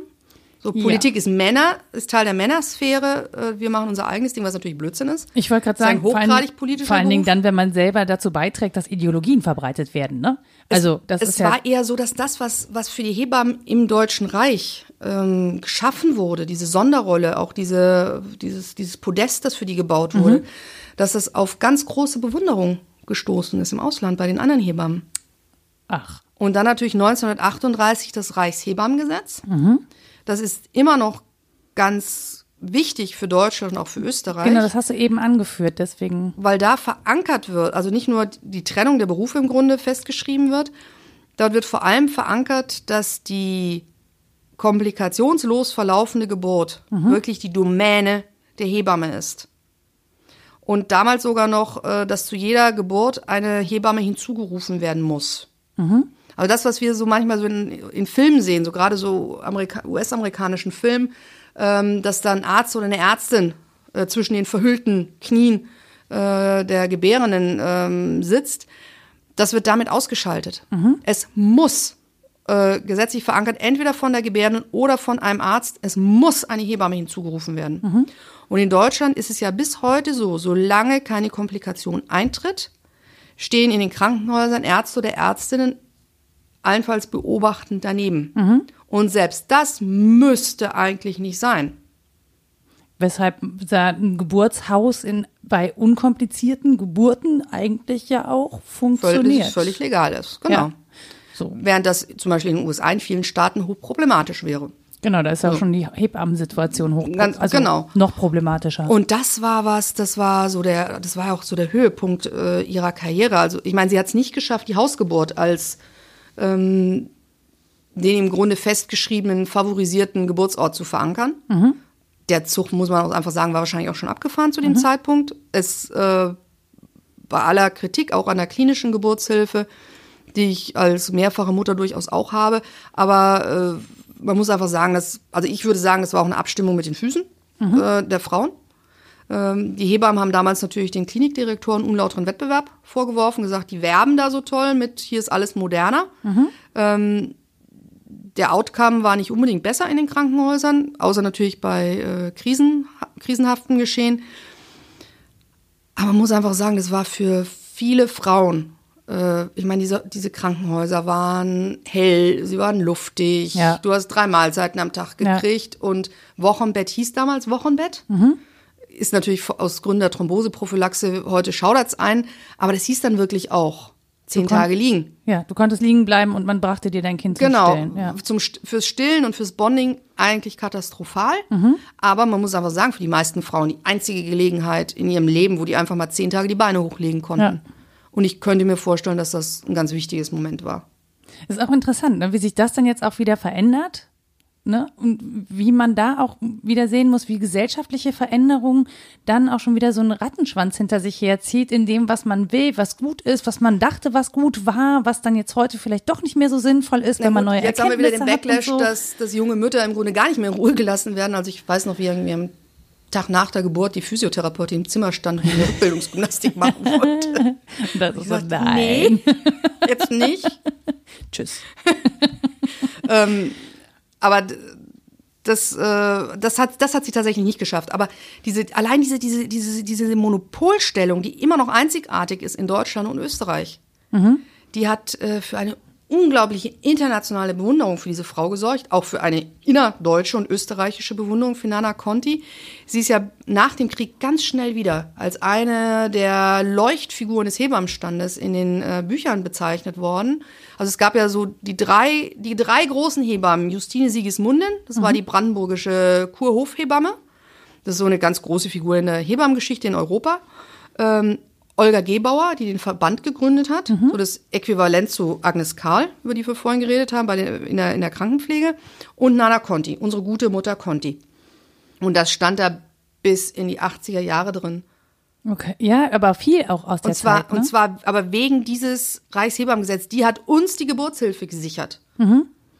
Die hat das für die Hebammen gesichert und äh, das man hat, möchte ihr den Punkt nicht geben. Äh, nee, und aber man durch diese, diese Fokussierung auf diesen einen Punkt. Ja. Ähm, und ich habe ich hab großartige Hebammen selber erlebt, äh, die mich wirklich durch diese, diese Geburten durch begleitet haben. Mhm. Aber äh, es ist natürlich auch ein Eingriff in die Autonomie von Patientinnen, ne? dass ja. du nicht entscheiden kannst, wer deine Geburt ja. begleiten kann. Ähm, aber durch diese Begeisterung für diese Monopolstellung, das ist so das, das, das, das worauf sich alles fokussiert, irgendwie, wenn es um Nana Conti geht, auch bei den alten Hebammen, also wenn man mit denen geredet hat, die hat uns das gesichert, ähm, mit dem gleichen Gesetz wurden halt Jüdinnen vom Beruf ausgeschlossen. Ja, also Und das politisch unliebsame Hebammen. Und das hat sie zum Teil persönlich bis in die untersten Ebenen ähm, mitverfolgt. Das, ist- also das kann man sich heute gar nicht mehr vorstellen. Wir leben da in einer Zeit, wo man im Wesentlichen äh, per Brief kommuniziert, teilweise per Fernsprecher, aber ja auch eher selten. Wer hatte alles ein Telefon? Ja, verabredet dann, ne? Also man musste So. sich ja dann sozusagen per Brief für eine Telefonzeit verabreden. Nana Conti ist für ein Riesengebiet zuständig. Jetzt erstmal, was das Deutsche Reich dann mit Österreich und im sogenannten Sudetengau und so weiter angeht, dann auch mit ja immer erweiternd. Die, die äh, gründen ja Dependancen in den besetzten ähm, sogenannten Ostgebieten. Ähm, es gibt ein Hebammenheim im sogenannten Wartegau und so weiter und so fort. Weil es ein bisschen weit war, die immer so ins sogenannte Altreich zu holen. Es wird organisiert, dass Hebammen äh, in, abgestellt werden, die die heimgeholten Reichsdeutschen betreuen Mhm. Dann doch wieder Pflegende. und natürlich sind. dann auch wieder Ja. beibringen, wie man sich so als richtiger Deutscher verhält. Weil so natürlich nicht so reinlich und so sauber wie die Reichs, also wie die im Alten Reich, also so und so. So, mhm. ähm, also was. Also sie hat eine unglaubliche Fülle an Aufgaben. Sie kommuniziert mit dem Lebensborn. Dann hat sie auch noch ihre internationalen Aufgaben und so weiter. Und dann hast du immer wieder, also ich habe dann Briefe in den Landesarchiven gefunden, Briefwechsel zwischen ihr und wo es um irgendwelchen wirklich Blödsinn auf den untersten Ebenen geht. Also das war, darüber war ich über so eine Quellenedition gekommen, die, ähm, ich glaube, die Thüringische Landeszentrale für politische Bildung mal rausgegeben hat. Und dann habe ich diesen Fall weiter verfolgt. Da ist eine Hebamme hat Probleme gekriegt, weil sie eine jüdische Hausiererin mal eine Nacht hat bei sich schlafen lassen. Selma Kleeblatt, die dann äh, später ermordet wurde. Das, das heißt, die haben, da muss ja aber auch schon eine große Geflissenheit gewesen sein, diese Hebammen dann auch zu melden. Genau. Und die hat also Ärger gekriegt. Die hat dann gesagt, ob das jetzt stimmt, weiß ich nicht. Äh, sie wusste nicht, dass sie Jüdin ist. So, kann auch selbst, ist auch egal. Ähm, und da schaltet sich wirklich in diesen Konflikt, der auf ganz lokaler Ebene stattfindet, nicht mal auf Gau-Ebene, sondern wirklich auf kommunaler Ebene, schaltet sich aus dem fernen Berliner Nana Conti zu, die also dann sagt, naja, eine Rüge sollte sie schon kriegen, aber man sollte sie nicht gleich aus dem Beruf äh, ausschließen. Und dann wird die also in irgendeinen anderen Bezirk versetzt, den sie als ältere Hebamme fast alleine nicht wuppen konnte und so. Oder in Wien haben wir eine äh, Hebamme, die ist, ähm, die will in die NSDAP eintreten. Da gibt's einen äh, Background-Check von ihr und sie stellen fest, ihr Vater ist Jude, sogenannte Halbjüdin, die kriegt dann richtig Ärger. Äh, und wie gesagt, für diesen Fall einer völlig im Grunde unbedeutenden Person irgendwo in Wien schaltet sich aus Berlin wieder Nana Conti ein, die versucht, diese Frau zu ruinieren. Die also wirklich sie anzeigt, sie hätte, was nicht erlaubt war, ähm, unlautere Werbung in Zeitungen geschaltet. Also die hatte halt Werbung gemacht, dass sie Hygieneprodukte vertickt, was auch immer das war. Binden, Ja, Frauenhygiene, warum auch immer, also was auch immer. Sexspielzeug. Verhütungsmittel? Was? Ja, weiß es ja nicht. So, äh, aber jedenfalls äh, stellt dann irgendeine Gliederung da vor Ort fest, irgendwie die lokale Dependance der Reichsschriftungskammer oder sowas, dass man ihr das nicht verbieten kann, weil sie einen Gewerbeschein hat. Ähm, aber die versucht, die echt aus Berlin fertig zu machen. Wahnsinn. Also auch wie, dass sie das dann auch mitkriegt. Das Ding Ja. heißt ja, dieses stille Postphänomen muss da ja extrem, Ja. also da muss ja eine große Bereitschaft gegeben haben, sich auch gegenseitig zu bespitzeln, ehrlich gesagt, Ja. und dann auch zu melden. Und das finde ich so, das finde ich wiederum so, so ein bisschen widerlich Sie an der muss Geschichte. unglaublich Kontakte gepflegt haben. Die muss ein unglaubliches Netzwerk gehabt haben. Die hat äh, Aber man muss ja auch und äh, hat, die war auch ständig unterwegs. Die war in, die war vor Ort, die, äh, die war fast, die war irgendwie omnipräsent. Die hat einen großen Teil der Veröffentlichung in der Hebammenzeitung hat sie verfasst. Außerdem war sie die Schriftleiterin äh, der Okay. Zeitschrift. Ähm, ich weiß, also Klingt psychologisch. Die, die hat, nein, die hat einen enormen Workload geschafft. Ja, ja. Das, haben, das haben aber diese Oberinnen, das damals alle. Ja, ich ist. finde nur, also ich finde diesen Kontroll, also das, Ja. was an Kontrolle ausgeübt wird, das finde ich wirklich sehr, sehr krass. Das heißt, aber auch wenn sie überall präsent ist, dann hat sie natürlich auch, hat jede wahrscheinlich das Gefühl gehabt, sie sitzt einem im Nacken. Die ist so eine Übermutter gewesen. Ja, genau. Mhm. Und dann äh, kann man sich natürlich auch vorstellen, okay, wenn ich das jetzt nicht melde, dann findet sie das eh raus und dann, Aber deswegen ist Also- es halt auch so wenig glaubhaft, wenn sie nach dem Krieg äh, erklärt, dass sie von so diesen, also von bestimmten Sachen nichts gewusst hat. Oder wenn man das postulieren würde, dass sie es nicht gewusst Mhm. hat. Also wir wissen, dass äh, Hebammen in den, in den Lagern für Zwangsarbeiterinnen tätig waren, Mhm. weil die Zwangsarbeiterinnen natürlich Kinder bekommen haben. Die wenigsten haben überlebt. Mhm. Ähm, wir wissen, dass Hebammen in, in die Gefängnisse geschickt wurden, wenn dort äh, Gefangene Kinder gekriegt haben. Und es ist absolut äh, unrealistisch, dass jemand wie Nana Conti, die wie gesagt bis in die kleinsten Gliederungen mhm. hinein Einfluss genommen hat auf das, was passiert, nicht umgekehrt eben genau über das informiert war. Ist sie denn zur Rechenschaft gezogen worden? Du hast ja gesagt, sie tritt relativ schnell wieder in Erscheinung. Ja, sie wird, sie wird, ähm, sie wird genannt. Äh, in Erscheinung nicht. Es gibt damals durchaus, also nach 45 äh, Hebammen, die sagen, also um, um der Hebammen willen, halten Sie sich bitte zurück. Mhm. Es gibt Hinweise darauf, dass sie durchaus versucht hat oder tatsächlich im Hintergrund Fäden äh, noch weiter gesponnen hat. Juristisch wurde sie nie zur Verantwortung äh, gezogen. Mhm. Ich glaube, dass man sich damals einfach nicht vorstellen konnte, was jetzt eine Hebamme mit NS zu tun hatte. Sehr unwichtig. War, und auch diese, ich meine, man hat ja sowieso schwierig, es hat ja lange gedauert, bis wir uns mit diesen sogenannten Schreib, Schreibtischtäterinnen und Tätern mhm. befasst haben. Und mit denen, die so ganz im Hintergrund sind, die Stenotypistinnen und sowas, fangen wir sowieso erst jetzt an. Mhm. Äh, Hebammen, das sind irgendwie immer die Guten. Ja, äh, natürlich. Also ich meine, als Frau bist du natürlich auch auf eine Hebamme angewiesen. Genau. Du kannst dir ja auch nicht vorstellen, dass sie dir was Böses will. Sie bringt ja, also sie unterstützt dich ja darin, ein Kind zur Welt zu bringen, wenn es gut läuft. Also der, der Name Conti war schon verbrannt nach dem Krieg. Mhm. Also der von einem ihrer Enkelkinder weiß ich, dass der es nicht so ganz leicht hatte. Der wurde wohl auch im Kriegsgefangenenlager nicht so ganz nett behandelt. Also der war ein ganz junger Mensch. Ich glaube, der war bei Kriegsende, wenn er 18 war oder sowas. Ne? Mhm. Ähm, die Familie, auch das war den Alliierten auch bewusst, also es wurde die Familie, ein Enkelkind ist irgendwo ist in München gelandet, mhm. die ist ja quasi ausgesetzt worden von einer Vertrauten von Nonna Conti, der sie anvertraut war mhm. und nach dem Krieg fallen gelassen wurde wie eine heiße Kartoffel oh, und saß dann mit 13 allein in München und äh, hat ewig gedauert, bis die wieder mit ihrer Familie in Schleswig-Holstein dann äh, zusammengeführt werden konnte und so. Ähm, die waren schon eine Zeit lang gesellschaftlich geachtet, äh, also, geächtet. Äh, geächtet, genau, mhm. nicht geachtet, geächtet, ähm, weil dieser Name Conti damals durchaus ein Begriff war. Mhm. Aber gleich in, in, Ende der 40er fängt dieser Hebammen, dieser internationale Verein sich wieder an zu konstituieren in mhm. London. Da geht viel von Großbritannien aus. Und sehr schnell sind auch die ersten deutschen Delegierten wieder mit dabei und kommen nach Hause und sagen ganz klar, also mit ehemaligen Nazis will man nicht zusammenarbeiten. Mhm. Ganz klare Botschaft. Aber dann hätte und man im dem, Zweifel ja alle Hebammen austauschen müssen. Ja, also, also es waren jetzt nicht alle Hebammen Nazis, aber. Nee, aber ideologisiert zumindest. Aber erstens wird auf einem der ersten internationalen Kongresse dann schon wieder ehrend Nana Contis gedacht. Der ehemaligen Toll. Präsident, erste Präsidentin des Weltverbandes. Und äh, die ganzen Gauleiterinnen, die sie eingesetzt hat. Hm. Luise Zickfeld in Nordrhein-Westfalen zum Beispiel, ähm, Käthe Hartmann in Bayern. Mhm. Das sind die, die den Verband in Westdeutschland nach 45 wieder aufbauen. Das sind dann die Landesvorsitzenden und späteren Bundesvorsitzenden. Luise Zickfeld, lange Zeit. Ähm, ich kratze mich am Kopf gerade. Käthe Hartmann, lange Zeit noch äh, Bundesvorsitzende. Und Nana Contis Kronprinzessin, Margarete Lungershausen. Mhm. Die waren, die hatte noch beide Ausbildungen zur Säuglingsschwester und zur Hebamme. Ähm, war eine hochgebildete Frau, hatte dieses Frauenstudium in Leipzig an der Frauenhochschule äh, abgeschlossen. Mhm.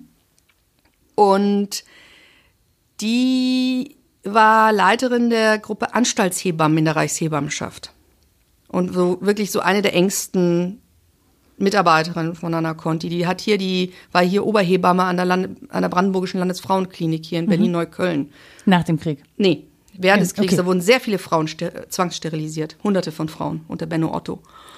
Und die ist nach dem, die ist dann 45 geflohen, Lungershausen, mhm. nach Dänemark, hat dann dort ein paar Jahre lang in, in so Flüchtlingslagern äh, so die Krank Oberkrankenpflege übernommen und ist dann wieder zurückgekommen äh, nach Deutschland, ist nach Hannover gegangen und erinnerte sich dann dran, dass sie eigentlich auch Krankenschwester war und immer auch Mitglied der Berufsorganisation der Krankenpflegerinnen Deutschlands, bis in die 30er Jahre auch im, im, Reichs-, im, im Vorstand dort gewesen war, bis sie sich dann eben mhm. für die Hebammensache ausschließlich entschieden hatte.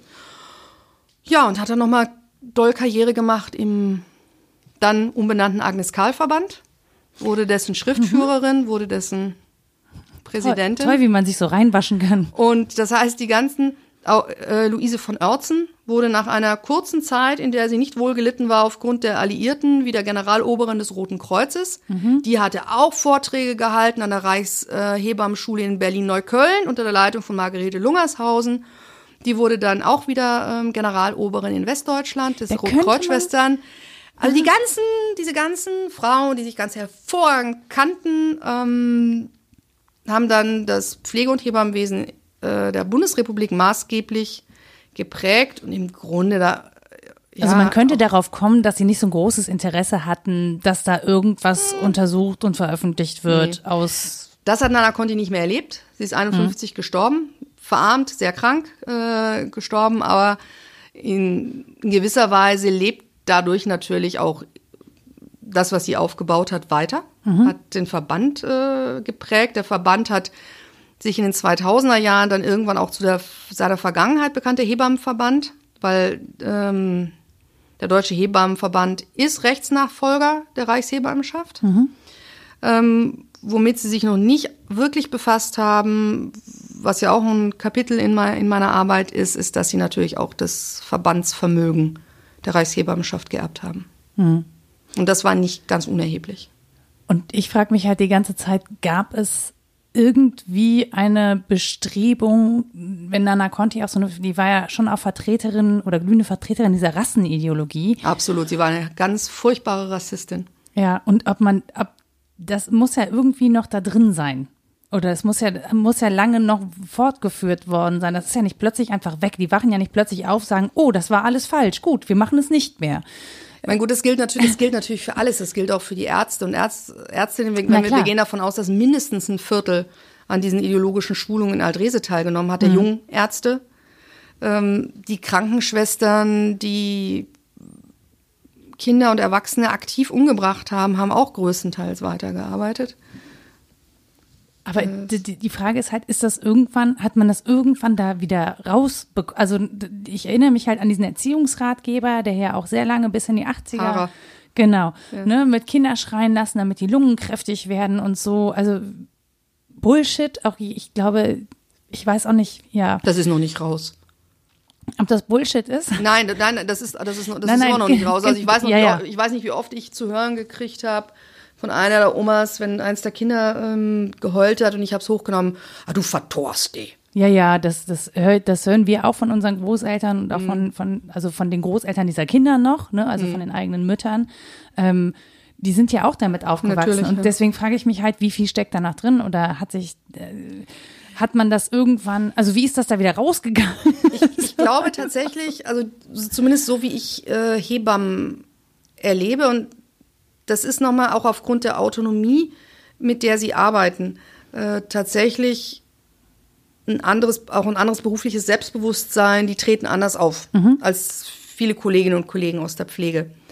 Ähm, ich denke, dass, also ich bin davon überzeugt, dass äh, sehr viele Hebammen sehr hohe äh, Ideale haben, auch was eben den, den Umgang mit, mit Müttern an, angeht. Mhm. Ähm, Wobei das jetzt natürlich ein theoretischer Zugang ist. Ich bin eine weiße, heteronormativ lebende Cis-Frau. Also ich habe ja. die Erfahrung, die andere Frauen machen, einfach nicht gemacht. Mhm. Ähm, ich glaube aber schon, dass das ein Beruf ist. Ich habe über dieses, dieses träufelnde Gift mhm. ähm, geredet und wie ich selber gemerkt habe, gerade wenn du, wie gesagt, du bist fertig, dir tun die Brüste weh und dann sagt die ganze Zeit, wie toll du bist, weil du, weil du das machst, ne?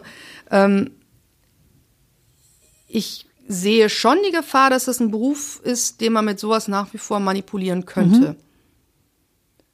Durch so eine äh, Idealisierung auch des Berufes. Ich habe mal einen Vortrag gehalten vor etlichen Jahren irgendwo in Nordrhein-Westfalen und äh, da kamen dann, da waren auch ein paar Hebammen mit im Publikum und die kamen dann zu mir hin und waren völlig geplättet, waren, waren sehr mitgenommen, haben das, haben das auch sehr reflektiert, jetzt auch diese, diese, diese Spitzeltätigkeit, die von den Hebammen ja. erwartet wurde, in Bezug jetzt auf diese Familienhebammen, ja. die auch politisch sehr gepusht werden mhm. und haben auch darüber geredet, wie leicht man so einen Berufsstand eben manipulieren kann, auch im Sinne von Staatsdoktrin. Mhm. Und dann sagte ich eben, dass dieses, naja, Hebammen denken halt auch immer, dass sie die Guten sind. Und eine dieser Hebammen meinte schon ganz verzweifelt, aber das sind wir doch auch. Ja. Und das, ich fand das irgendwo sehr rührend, aber ich fand es auch gefährlich. Ja. Weil in dem Moment, da sind wir wieder bei den Engeln. Mhm. Das ist sowas Unangreifbares. Ja. Solange man ähm, wieder in diesem, in diesem idealisierten Bild ist, wir sind doch die Guten, äh, macht man sich selbst unangreifbar, unkritisierbar. Ja, und auch dieses. Und wieder so, so, so, so saint-like. Und man sagt halt, ne, also es ist ja, wenn wir die Guten sind, also weil wir auf, den, auf der menschlichen Ebene arbeiten, sind wir unpolitisch. Das ist ja auch was, wo man so sagt, nicht, Nein. nicht ganz, weil ihr seid halt so nah an der Basis, so nah an den Menschen. Auch das ist so eine intime Situation.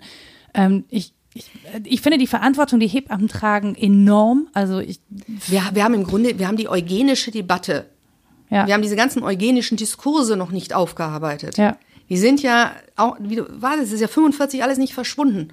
Diese, diese, diese ganzen Eugeniker haben dann im Westen die humangenetischen Beratungsstellen gegründet. Mhm. Ähm, Selbsthilfeorganisationen, wie zum Beispiel die Lebenshilfe, ähm, finde ich einen tollen Verein. Ich bin selber Mitglied einer, einer Lebenshilfe und unterstütze das sehr gerne. Aber unter den äh, Gründungsmitgliedern finden wir Eugeniker, finden wir Leute, die an, an einer Kindereuthanasie beteiligt waren. Äh, und das ist natürlich nicht verschwunden. Und das Ja. merken wir heute noch. Also äh, auch wie alleine an der, an der Abtreibungsdebatte Ja. seit den 80er Jahren. Ähm, Abtreibung wird prinzipiell kriminalisiert in Westdeutschland, aber aus eugenischer Indikation Hm. ist sie bis zum Schluss möglich. Ja, ja. Ich meine, wir können bei Verdacht auf Behinderung des, des Föten kann bis heute die äh, Schwangerschaft äh, beendet werden. Ja. Natürlich mit einer anderen Begründung dann, aber es ist halt möglich. Und diese Diskurse ähm, sind im Grunde nie, ich, beendet ist vielleicht das falsche Wort, weil dann wirkt man es ab. So, aber es ist, das, das ist nie aufgegriffen wirklich und, und kritisch auseinandergenommen worden und, und bearbeitet worden. Und wenn dann Berufe davon überzeugt sind, Berufe, die massiv auch in die in diese Krankenmorde involviert waren Ja. und auch in diese in, in alle anderen eugenischen Maßnahmen, in das Melden, Registrieren. Ja. Wenn solche Berufe dann von sich sagen, wir sind doch die Guten, dann finde ich das gefährlich. Das ist super gefährlich und das, ähm, das macht es uns ja auch so schwer. Also wir haben jetzt gerade eine Debatte, ne? Also was da passiert ist, ist ja Datenerhebung. So, wir haben jetzt gerade eine Debatte, was machen wir mit den Daten von Kranken? Wir haben sehr viele Daten von Kranken, die könnte man auch nutzen Für die Forschung, ja. für die Forschung. Naja, man könnte sie aber auch nutzen, um zum Beispiel zu erheben in, ne, in Geburtshäusern, wie ist denn die Verteilung? Wie viele Hebammen sind eigentlich da, wenn so und so viele Kinder geboren werden und so? Das wird ja auch alles nicht so richtig genutzt, weil es nicht erhoben wird, aus, auch aus Gründen. Ne? Wie viele komplizierte Geburten gibt es denn? Weil wenn wir bei komplizierten Geburten sind, dann haben wir vielleicht ja auch Folgen dessen und dann haben wir da auch schon wieder so eine Problematik, dass was gemeldet wird, was vielleicht gar nicht erhoben werden sollte oder so, äh, aus dem man dann komische Schlüsse ziehen kann und so. Die Fragen sind ja wieder da. Ich meine, Ja. guck dir die Anfragen an, die in den letzten Jahren von AfD-Abgeordneten gestellt wurden, wo dann gezielt gefragt wurde, äh, wie viele Erbkrankheiten gibt es unter Migran in migrantischen Familien und wie ist das mit den dort angeblich äh, vermehrt auftretenden Verwandten ihnen zu erklären? Und so, oder äh, in, im Saarland, glaube ich, war das einer, wo, wo ein Abgeordneter äh, meinte, also man will ja nicht die Kinder mit Down-Syndrom mit den gesunden Kindern äh, zusammensetzen und solche Sachen. Ach so, ja. Also Down-Syndrom auch wieder als Gleichsetzung mit krank. Ja, ja, und ja. in anderen Ländern wird das im, also durchaus praktiziert. Also meine, eine meiner Schwestern hat äh, eine ganze Zeit lang in Saudi-Arabien gelehrt, Mhm.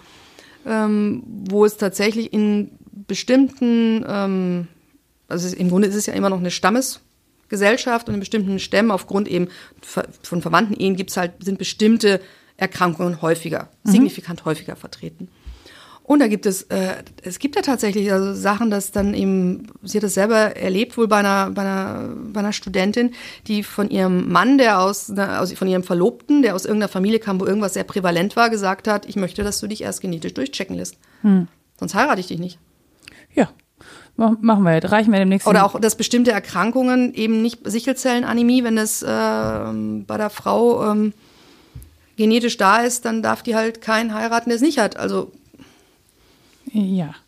Gut, da Das muss ist man, Saudi, ich meine, Sa- Saudi-Arabien ist weit weg, ne? Und wir erheben uns ja auch Nee, gerne über die das- arabischen Länder. Nee, ich erkenne, ich kenne das aber auch hier tatsächlich zum Beispiel mit Vorerkrankungen, wenn Mukoviszidose in der Familie Genau. ist, dann wird äh, gerne nachgeprüft, äh, wo, auf welchen Genen diese, äh, also diese, ähm, ob beide Elternteile so dieses äh, Gen haben, in sich tragen, das für Mukoviszidose zuständig ist, wie auch immer, wie genau man das beschreiben kann.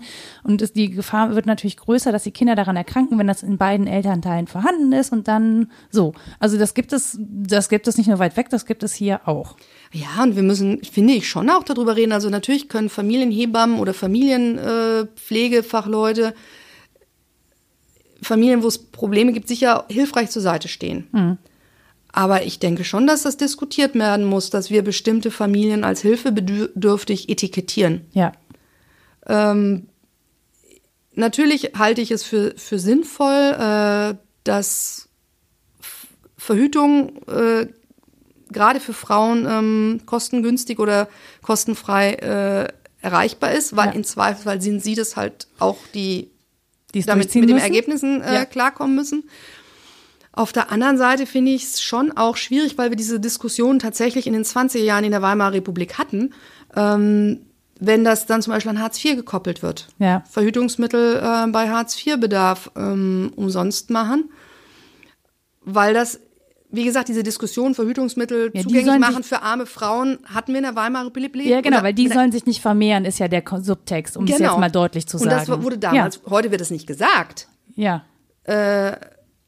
Damals wurde das ganz klar gesagt. Mhm. Also da gibt es tatsächlich diese Überlegungen, naja, die sollen bitte verhüten, aber bitte die Frauen aus dem Bürgertum bitte nicht. Mhm. Ähm, oder die Frauen aus den akademischen Familien. Und das wird heute so nicht gesagt. Aber ich finde, wir sollten zumindest reflektieren, ob diese Motivation nicht doch noch irgendwo da sind. Ob es dann so ein Bias gibt, einfach der dem zugrunde Genau. liegt und ob wir da Vorurteile haben und äh, Genau.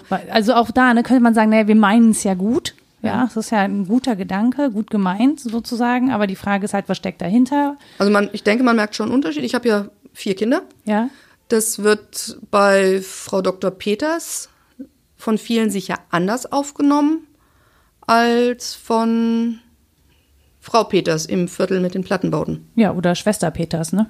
Im Zweifel auch. Ja. Also so. Das, das merke das merk ich schon. Also, also wenn das Nachbarviertel dort, wo ich lebe, das ist ein sogenannter sozialer Brennpunkt eben, da wird ganz anders, also da wird, ja, und dann kriegen die so viele Kinder und so, ne? Und äh, wenn ich sage, ich habe vier Kinder, dann, boah, Frau Dr. Peters kann es sich ja leisten. ja, genau. Den Doktor hast du natürlich von deinem Mann, ist klar, ne? Also ist ja Mhm. nicht deiner. Ja. Wobei, das, hat- das hat sich tatsächlich verändert. Also bei meinen Eltern ist es auch so. Meine Mutter ist diejenige mit dem Doktortitel. Und da kam dann häufiger Post für Herrn Doktor mit, ihrem, Selbstverständlich. mit ihrem Vornamen. Oder mein Vater wurde dann als Herr Doktor angesprochen. Also das passiert uns eigentlich selten. Naja, aber es ist ja, ist ja auch ein, immer noch ein gängiges Vorurteil, leider, muss man ja so sagen. Ja, ich werde auch ständig gefragt, äh, was mein Mädchenname ist. Und ich habe meinen Namen noch nie geändert. Ach so, ja, hör mal. Wieso denn eigentlich nicht? Anja, eine Frage zum Schluss nach. Was davon, also, äh, nee, wie ist dein Gefühl zu Nana Conti? Du hast ja eben, also ich finde schon, das ist so ein bisschen zwiespältig. Ne? Man redet darüber, was sie dagelassen, was sie vernetzt hat, was sie aufgebaut hat, aber man redet natürlich auch darüber, was sie an Rassenideologie und wofür sie dieses Netzwerk auch genutzt hat. Ne? So. Oh, so eine Frage stellst du zum Schluss. Ja. Das ist heftig. Ja, Also, ich, ich meine, wir haben jetzt sehr viel drüber geredet und man, man, man hat ja das Gefühl, man muss sich jetzt irgendwie Dazu ist- verhalten oder so. Und ich bin die ganze Zeit, ich bin wirklich so hin und her gerissen, dass ich, dass ich so sage, so ja, natürlich, das ist, ist das, ich weiß, ich will nicht mal gut sagen jetzt, weißt du, sondern die hat, da ist was da gelassen worden, was irgendwie auch fürs, für Gutes genutzt werden kann, nämlich so ein Netzwerk, was Frauen gestärkt hat, was auch dafür gesorgt hat, ähm, dass Hebammen eigenständig sind. aber immer zum Wohle der erbgesunden Deutschen. Genau, und das finde ich halt, weh. Das, das, ist, das ist sogar ganz furchtbar. Aber abgesehen davon hat sie dem äh, internationalen Verband, äh, hat sie den seiner Geschichte beraubt, weil sie hat hinter dem Rücken der dann amtierenden Präsidentin, die laut ihrer Aussage jüdische Herkunft war, äh, die Geschäftsstelle aus äh, Belgien, aus Gent nach Berlin verlagert und hat alles mitgenommen Sie war halt amtierende Generalsekretärin. Und dann hat das Haus der Hebammen in Berlin halt einen Volltreffer abgekriegt.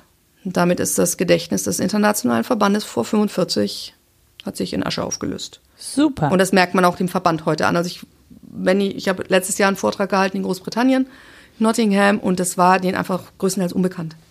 Okay. Das ist, äh, und das Problem ist, dass die Protokolle, die es noch gibt, die liegen halt hier in Berlin und ganz viel liegt über die deutsche Hebammenzeitschrift halt auf Deutsch vor. Ja, das ist schwierig für die. So. Nein, aber wie man, wie ich sie sehe, das ist tatsächlich eine sehr mehrschichtige Sache. Also wenn ich so diesen Forschungsprozess mir angucke, ähm, gibt es so die Zeit bis 1918, wo über sie im Grunde nichts bekannt war. Da, da hatten wir nur propagandistisch gefärbte Informationen aus der Hebammenzeitschrift mhm. über sie. Und ich habe das ja, ich habe ja ihre gesamte Kindheit, Jugendzeit, frühe Erwachsenenzeit aufgeschlüsselt, so rückwärts gehend. Ähm, habe ihren Vater im Nebenbei erforscht, der der Begründer der Etruskologie war, äh, der modernen. Das war so ein Nebeneffekt. Mhm. Ja, du, was ja, weil ich halt schon, weil ich halt diese, auch diese, diese Dynamik in diese Familie verstehen wollte. Ja. Und diese Zeit, weil es immer so, weil es sowas, ähm, ja, weil es so völlig unbekannt war. Mhm. Da war das so bis 1918 immer das Gefühl, wenn ich wieder was gefunden habe, boah, na, na, ne? Hab was zu dir entdeckt. So. Ja. Äh, und dann 1918 wird es halt wirklich ganz deutlich, dass sie ein gefestigtes rechtsextremes Weltbild hat. Mhm. Das lässt sich vorher nicht wirklich irgendwo festmachen. Ab 1918 wirklich wird es deutlich. Die ist gefestigt rechtsextrem. Mhm. Die kommt aus diesem Umfeld des Alldeutschen Verbandes und hat auch ihre Kinder entsprechend ähm, geprägt. Und wenn ich so diese chronologische Sicht auf das Ganze sehe, ab da äh, hört es dann bei mir auch im Grunde auf, dass ich mich so über Sachen, die ich über sie finde, freuen mhm. kann. So einfach diese, diese forscherische Neugierde. Mhm. Ähm, da gab es auch Zeiten, wo ich, weil ich wirklich grausame Sachen von ihr gelesen habe, so wirklich ganz furchtbar rassistische Sachen über dunkelhäutige Menschen und so. Also im Kopf, ich habe ich hab sie wirklich beschimpft, um damit auch klar zu kommen. Ja. Also es war eine ganze Zeit lang immer für mich, ich habe wieder was über die alte Zicke gefunden. Mhm. Ähm, was natürlich auch albern ist, aber so, das war Man so ein Ventil. Damit, ja, du musst genau, damit ja umgehen. Genauso wie die Stadttäter so ein ja, ja. Ventil einfach war. Was ich ganz nüchtern feststellen kann, ist, dass sie sicher eine hochintelligente Frau war, mhm. eine sehr gebildete Frau, ähm, die sich auf keinen Fall im Rahmen ihrer Möglichkeiten äh, entwickeln konnte mhm. als Frau. War eine hochbegabte Statistikerin, die hätte sicher gerne studiert, mhm. Äh, die sich dann ihre Nische gesucht hat, in der sie aus ihren Interessen das meiste machen konnte. Das lässt sich jetzt nüchtern einfach feststellen. Mhm. Die Frage ist jetzt, was hat sie eben daraus gemacht? Und da muss man einfach sagen, ab 1918 ist das eine Rechtsextreme. Ja. Und ähm, sie hat auch ihre, sie hat ganz, ganz viele jüdische äh, Kinder ans Licht der Welt befördert. Mhm. In Charlottenburg und dann in Berlin. Man muss einfach sagen, also sie hat ihre, ihre Patientinnen und, äh, im Grunde verraten. Ja. Ähm, muss denen auch unglaublich was vorgespielt haben, denke ich, weil sie war Antisemitin, aber bis auf die Knochen. Äh, und hat sich bereitwillig, freiwillig, im vollen Bewusstsein und mit all ihren Fähigkeiten in den Dienst einer absolut mörderischen Ideologie gestellt. Ja. Und damit ist sie eine derjenigen, die gerade durch diese Multiplikatoren-Tätigkeit, mhm. durch dieses Organisieren, ähm, die für diese unglaublichen Verbrechen an, an Frauen, an Kindern, an ganzen Familien mitverantwortlich ist. Ja. Und die wir aber trotz allem wirklich zu großen Teilen nicht kennen, weil mhm. du hast ja gesagt, was du für eine Arbeit auch geleistet hast oder leisten musstest, um überhaupt ihre Biografie zusammenzustellen. Wann ist sie noch erschienen? 2014. Ja, also das heißt, wir wissen auch noch gar nicht Nein, so falsch. Ha, ich erzähle Blödsinn. 2014 habe ich sie verteidigt. ich komme jetzt langsam selber durcheinander. 2018 Die Doktorarbeit. ist sie erschienen. Nicht Nana Conti. Ja, ja. genau. Sie ist 1951. Ach, das, dann ist es ja äh, super frisch. Das ist also wirklich Wissen, dass sie jetzt sozusagen äh, erstmal so der, der Öffentlichkeit anempfohlen habe und ja. das war auch wirklich das Ziel. Ich muss mich, möchte mich an der Stelle auch nochmal bedanken. Ich habe die Drucklegung ja durch Crowdfunding finanziert. Mhm. Das, über Twitter? Ja. Wow. Also über, halt über Twitter finanziert Doktorarbeit. Nein, über, nein, ich habe es natürlich über eine der Plattformen gemacht ja. und habe das aber über Twitter halt äh, gepusht und hatte innerhalb von sechs Wochen das Geld zusammen und habe auch immer gesagt, also es kommt tatsächlich auch ein bisschen Geld wieder retour mhm. äh, durch, den, durch den Verkauf und durch die VG Wort äh. Und 90 Prozent dieser, dieses Rücklaufs, weil ich gesagt, im Grunde gehört mir das nicht mehr. Mhm. Ich wollte, dass sich das wirklich Menschen, die sich dafür interessieren, aneignen. Ja. Äh, auch dieses Wissen eben äh, zugänglich wird, dass das zugänglich wird. Und 90 Prozent dessen, was ich aus dem, diesem Buch unter Anführungsstrichen verdiene, lege ich tatsächlich zurück, weil ich das auf Englisch irgendwann rausbringen mhm. möchte. Und das wird halt ein wirklich etwas teures Projekt, weil es übersetzt werden muss dann professionell. Oh ja, 430 und, Seiten, 37 mh, Seiten. Hm. Ja, und 10 Prozent ja. spende ich mit großer Wonne äh, irgendwelchen Zwecken, die Nana Conti ganz gewiss nicht gefallen hätten. Also letztes Jahr ja. ging dann 10 Prozent an die Seenotrettung im Mittelmeer. Sehr gut. Das äh, finde ich, das, da hat sie sozusagen noch was Gutes getan, ohne dass sie das wollte. Vor allem ist, und ich würde sagen, das ist dann auch eine quasi ja. die Leute, die das möglich gemacht haben, dass das Buch erscheinen konnte. Also die Dividende gebe ich im Grunde möchte ich darüber der Allgemeinheit halt auch wieder zurückgeben. Ja, Nein, ich, finde, ich finde, ja, ich finde einfach super wichtig, sowas zu erfahren. Also es zeigt halt auch, wie frisch das ist, wie wie wenig wir darüber wissen, wie wichtig das eigentlich ist, sich damit auseinanderzusetzen, dass man auch, wenn das irgendwie nicht so die ganze Zeit in der Öffentlichkeit steht, dass da einfach wirklich viel Mist entstehen kann und ja. ähm, dass man sehr viel Einfluss haben kann, so im Hintergrund. Also dass auch Menschen, die im Hintergrund sind, gar nicht so in der Öffentlichkeit stehen, sehr viel Einfluss hatten, ähm, für sehr viele Verbrechen verantwortlich sein können und dass es auch wichtig ist, das hervorzuheben und auch nicht nur zu sagen, naja, das waren, das waren halt nur Männer, die das gemacht haben, Frauen sind unpolitisch, Frauen haben keinen Einfluss und so, sondern gerade da auch den Blick hinzulenken und ich glaube, damit fangen wir gerade auch erst so richtig an. Ne? Also allzu viele sind nicht bekannt. Klar, Magda ja. Goebbels, Martha Hess und dann was? Wird schon sehr wenig. Ja. Wird schon sehr wenig, ne? Wobei man sie übrigens ganz anders eingeschätzt hat zu ihrer Zeit. Also ich bezweifle das zwar, aber es gab damals etliche Ärzte, die gesagt haben, dass sie ihr Söhnchen, das wurde so gesagt, ihr Söhnchen Leonardo fest in der Hand gehabt hätte. Okay, ja, dann super. Noch mehr Einfluss. Herzlichen Glückwunsch. Nicht. So. Genau so. Anja, tausend Dank für deine Zeit. Das ist äh, länger geworden, als ich erwartet habe. Aber es ist ich finde es einfach unglaublich spannend, weil äh, ihr, ihr habt es gemerkt, ich weiß nicht viel darüber. Ich, ähm, je länger ich drüber nachdenke, so zwischendurch kommen mir immer so Gedanken, desto unsinniger finde ich meinen Eingangssatz, dass äh, Hebammen irgendwie auch selber mal Kinder haben wollen würden oder müssen oder so irgendwie auch schwachsinnig, vielleicht, ja, keine Ahnung. Also, naja, das ist so, wenn du dich mit Sachen nicht auseinandersetzt und erstmal so ein Gefühl dazu formulierst, wie du das äh, mitbekommst oder siehst und dann feststellst, dass das irgendwie doch völliger Unsinn ist bei näherer Betrachtung und du irgendwie Vorurteile hattest, mit denen man sich nochmal in Ruhe hinsetzen muss. Also Entschuldigung an alle Hebammen an dieser Stelle. Ähm, ja, das, das, dafür sind ja Podcasts da, dass man auch mal Einsicht zeigen kann. Hm ist mir nicht angenehm, aber so ist es nun mal passiert. Äh, genau, und dann würde ich sagen, also ich werde tatsächlich dieses Buch lesen, weil ich das super spannend finde, auch in den Verstrickungen, die da stattfinden und durch die Zwiespältigkeit, die da auch entsteht. Weil ich glaube, das ist genau das, womit man sich beschäftigen muss, dass die Dinge eben nicht schwarz-weiß sind und dass man genau hingucken muss. Vielen Dank dir. Ich danke dir, dass wir uns darüber unterhalten haben. Ja, und bis bald. Tschüss. Das war Mensch, Frau Nora. Zu Gast Dr. Anja Peters. Musik Anja Arnold. Wenn ihr noch Fragen oder Rückmeldungen zu dieser Podcast-Folge habt, dann könnt ihr sie gerne bei mir loswerden. Ihr findet mich auf Twitter unter Frau Nora oder wenn es tatsächlich Fachfragen sind, dann meldet euch doch bei Thesis Mom, also auf dem Account von Dr. Anja Peters. Die kann euch da sicher viel besser weiterhelfen. Und wenn euch diese Folge gefallen hat, dann lasst mir doch gerne eine Bewertung da, da wo ihr Podcasts hört. Oder empfehlt diese Folge weiter, wenn ihr glaubt, dass auch andere Menschen davon gehört haben sollen.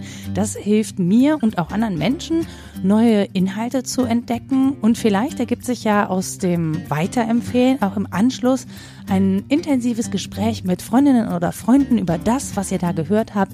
Ich danke euch auf jeden Fall herzlich fürs Zuhören und freue mich schon auf die nächste Folge, die dann auch wieder aus Berlin kommt. Da spreche ich mit Nina Fabert. Und Nina Fabert hat ein kleines Atelier in Berlin und in dem zaubert sie zum Beispiel Portemonnaies und Armbänder für Uhren aus einem ganz besonderen Stoff, nämlich veganem Leder aus Pilzen. You.